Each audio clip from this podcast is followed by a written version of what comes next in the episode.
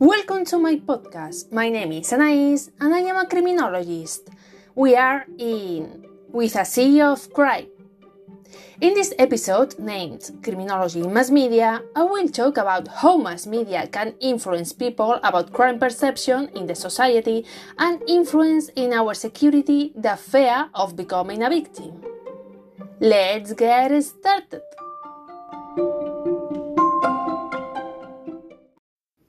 Digital age has allowed us to be constantly connected. With the coming of smartphones and tablets, we have in our hands a lot of information at the moment.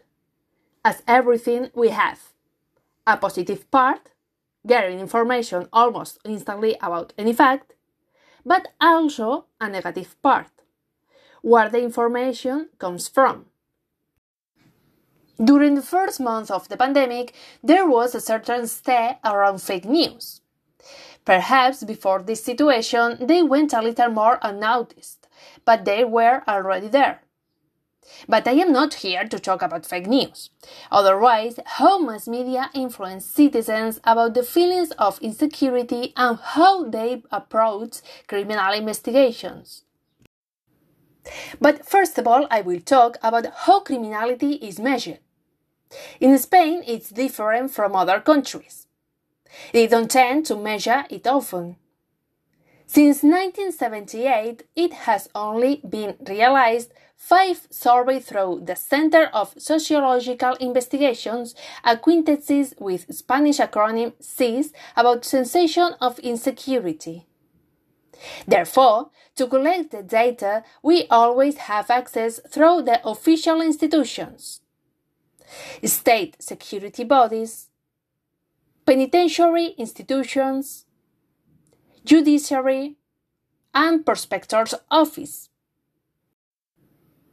as well as other institutes based on self reporting and victimization surveys.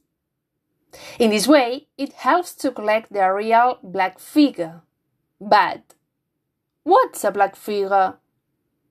All those crimes that have been committed but not reported.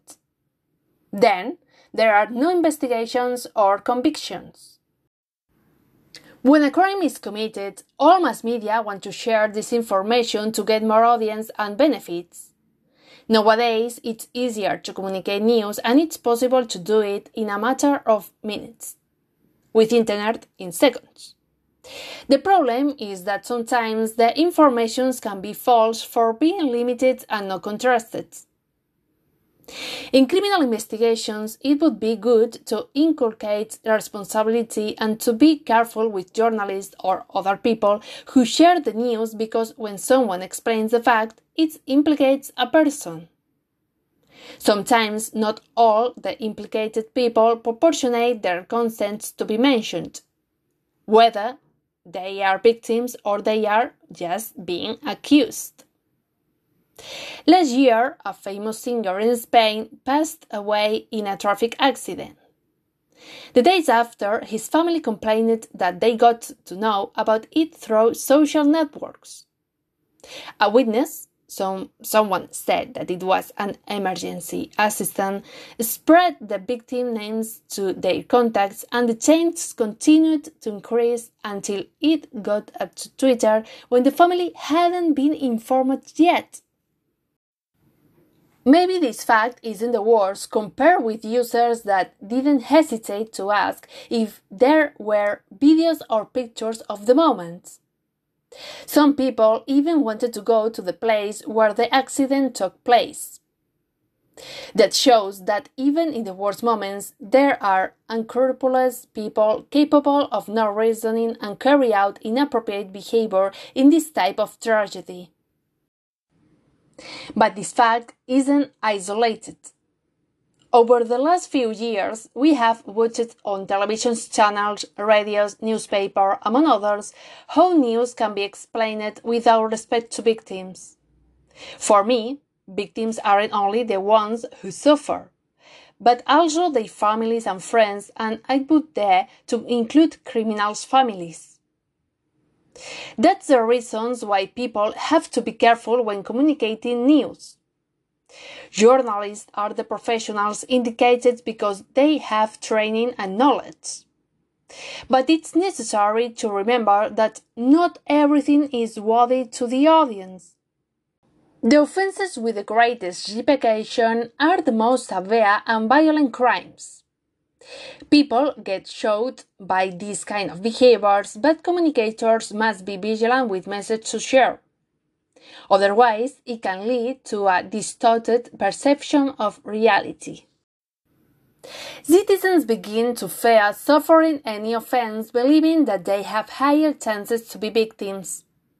This has already happened with the Ocupas phenomenon that I will talk about later on. In the summer of 2016, a young girl disappeared in a village where she was living for holidays with her family. She was enjoying a party outdoors with her friends in Galicia, Spain. When coming back home, someone crossed her way. A year and a half later, the criminal was arrested. But during all this time, all mass media shared information about the girl and her family, which has no relation with the investigation. All of them were to hinder the police investigation. If she w- was a bad student, or if she decided to run away from home. If there's no respect and care when spreading news, it all ends becoming a parallel social trial that with social networks everyone can contribute their opinion about the facts despite not knowing about the discipline. Another big problem is in a mediatic fact when police have suspects and mass media give them the same treatment as if they were criminals. We have to remember the statements everybody is innocent until proven guilty. There is the case of Christopher Jefferies, who was accused of murdering his tenant. Christopher Jefferies was a school teacher already retired and living in the United Kingdom with a quiet life. After his tenant was found dead, all the newspapers found Christopher responsible for his tenant's murder without any clear clue, only by his physical appearance. If you find the occasion to watch the movie The Last Honor of Christopher Jefferies, I recommend it to you because it shows the conflict that exists between the innocent and the entitled information. In Spain, we had a similar case when Dolores Vázquez was accused, marked, and sentenced to prison. The sentence was the murder of a young girl who was her ex wife's daughter. It wasn't until four years later that the real killer was arrested, Tony King. Dolores Vázquez was released and due to media pressure, she fled to the United Kingdom to start a new life. Some people accuse justice of being homophobic with her. You have available the documentary on Netflix called Wanninkhof and Carabantes case. This case was considered the worst mistakes in Spain justice. Mass media pressure and society wanted to find the guilty of the facts because a killer was free, but rushes are never good. In court, evidence must always be shown when someone is guilty.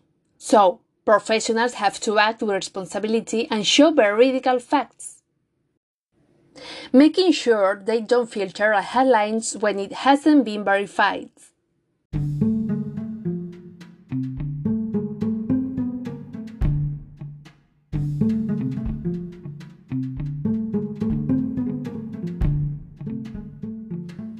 In Spain, in persecutions criminal law, known as LECrim in Spanish, the organic law 13 2015 is called TV news penalty. What does it consist of? TV news penalty tries to modify the law to secure the right to honor privacy and the image of the citizen who is being investigated. This way, it tries to avoid distributing pictures of people being arrested or taken to juridical premises. Before 2015, it already existed a protocol proportionated by Interior's Ministry where police must protect the integrity of the detainee.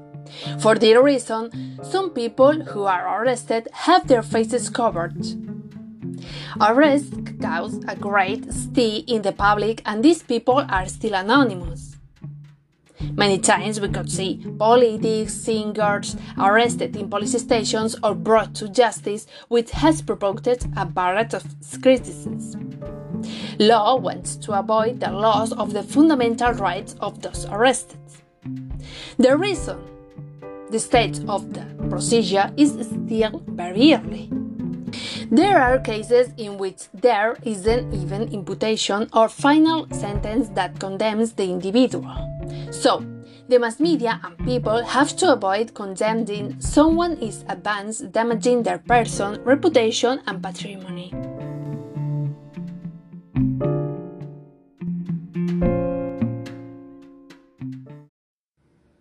But all these things that it was explaining crash with the right of access to information. Conclusion Spanish government modified the law to later on add as a rule the respect for information's freedom.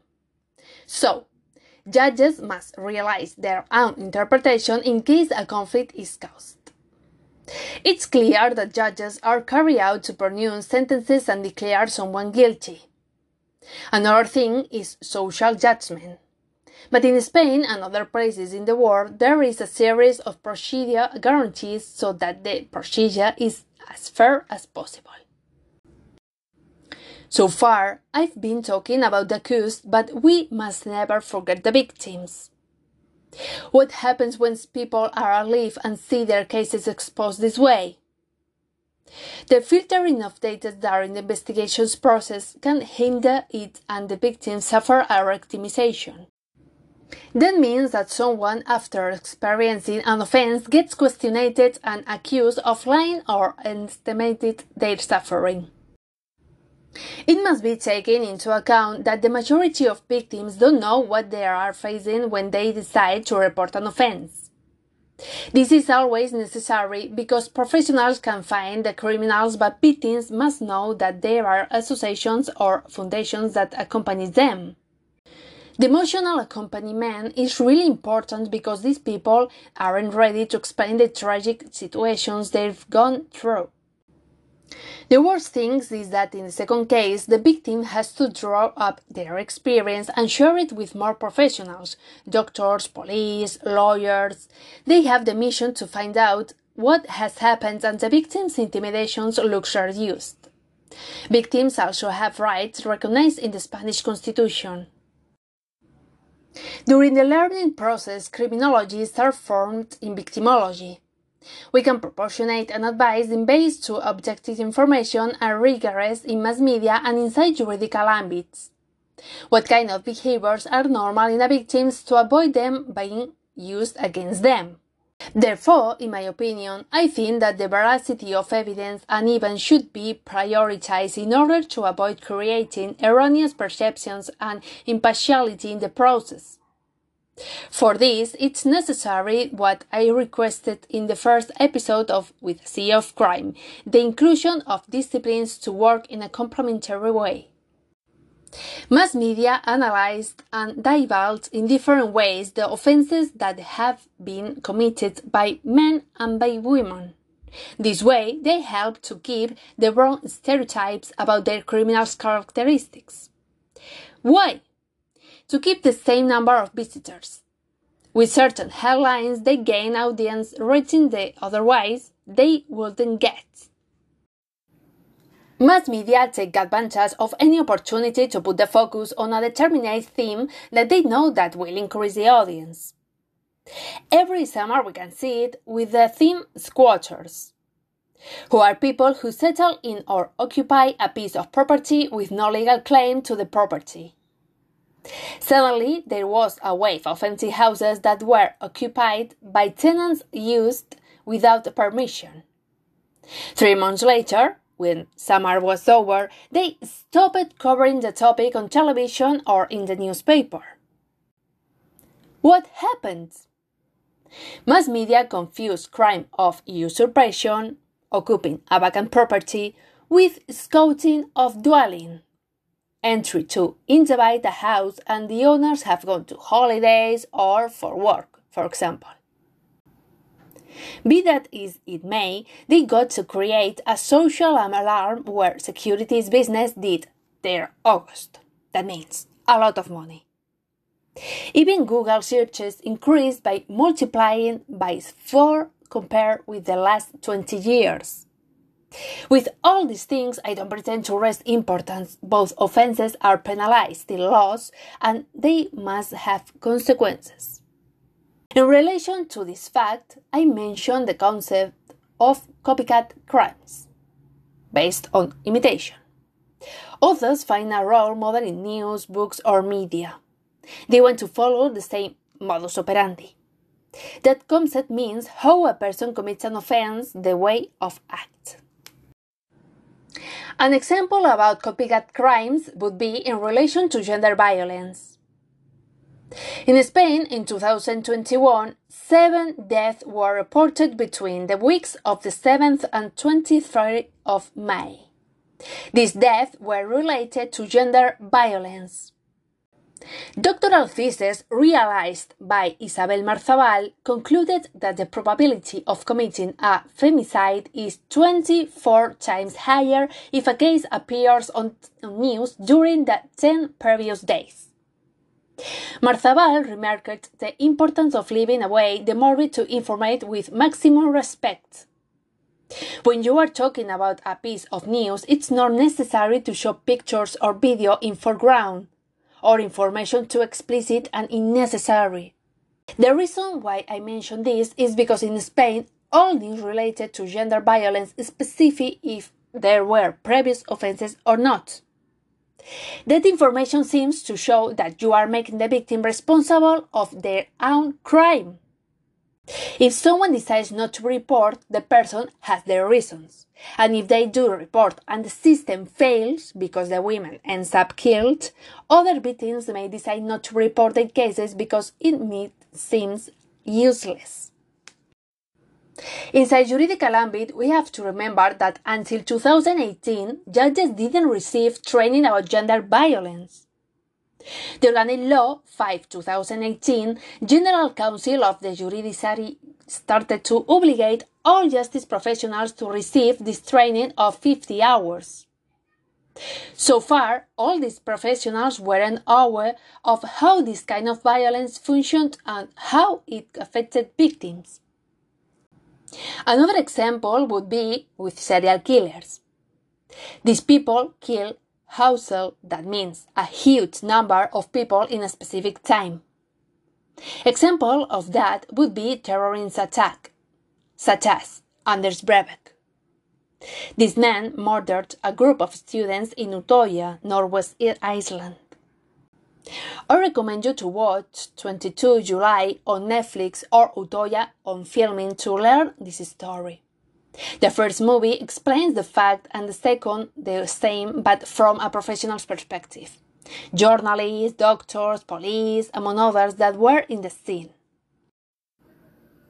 The offender defended his dad, justifying that he wanted to be remembered. Years later, Brenton Tarrant killed Muslims in two mosques in New Zealand. During the trial, he affirmed that had been inspired by a Norwegian killer to carry out his crimes. Besides, Tarrant recorded his acts on Facebook.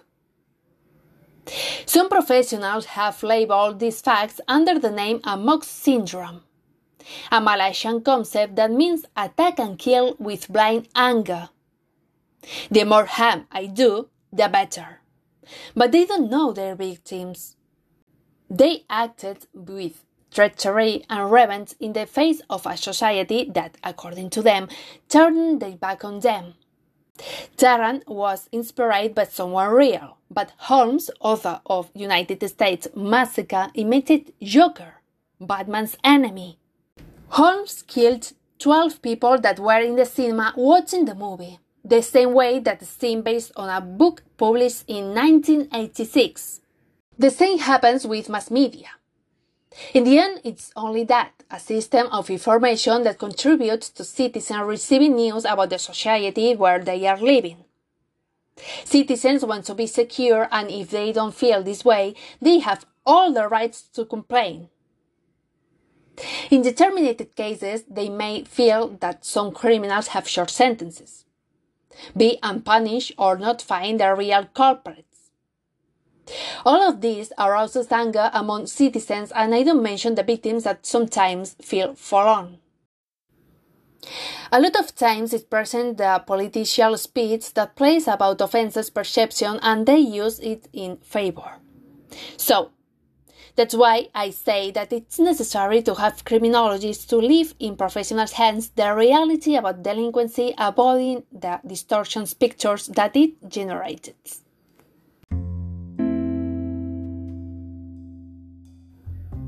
Until today's podcast. Next month, I'm going to talk about art and criminology. What kind of connection is there between them? If you have any questions or suggestions, don't hesitate to contact me through email concedecrimen.gmail.com. If you are listening from Spotify, you can find my email address on the right in the information part. I also invite you to visit my profile on Instagram under the same name. Thank you so much for listening to me. I hope you like my content and I'll see you again next month.